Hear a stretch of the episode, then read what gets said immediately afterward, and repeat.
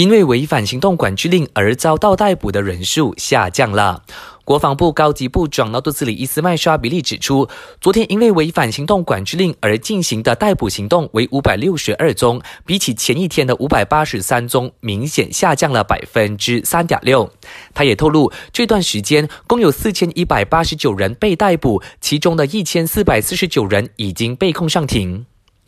为了应对新冠肺炎疫情，泰国政府上个月二十三号关闭了马泰边境海陆九个关卡，让不少大马公民来不及回国。大马驻宋卡府总领事穆罕默里祖安指出，滞留在泰国南部野拉亚纳的两百二十五名国人，昨天已经获准回国了。一旦抵达国门，他们就会接受十四天的隔离观察。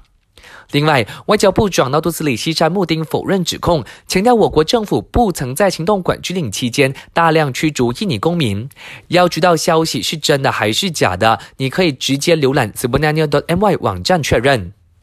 那今天是世界自闭症关注日，本台访问儿童专家塞杰夫·理查尔时，他就指出，在行动管制令期间，因为不能外出，自闭症的孩童比较容易发脾气，因此希望父母必须多体谅孩子。但万一真的出现逼不得已的情况，比如自闭症孩童在家乱抛东西，父母还是可以带他们外出治疗的，但必须遵守只有一个人可以外出的规则。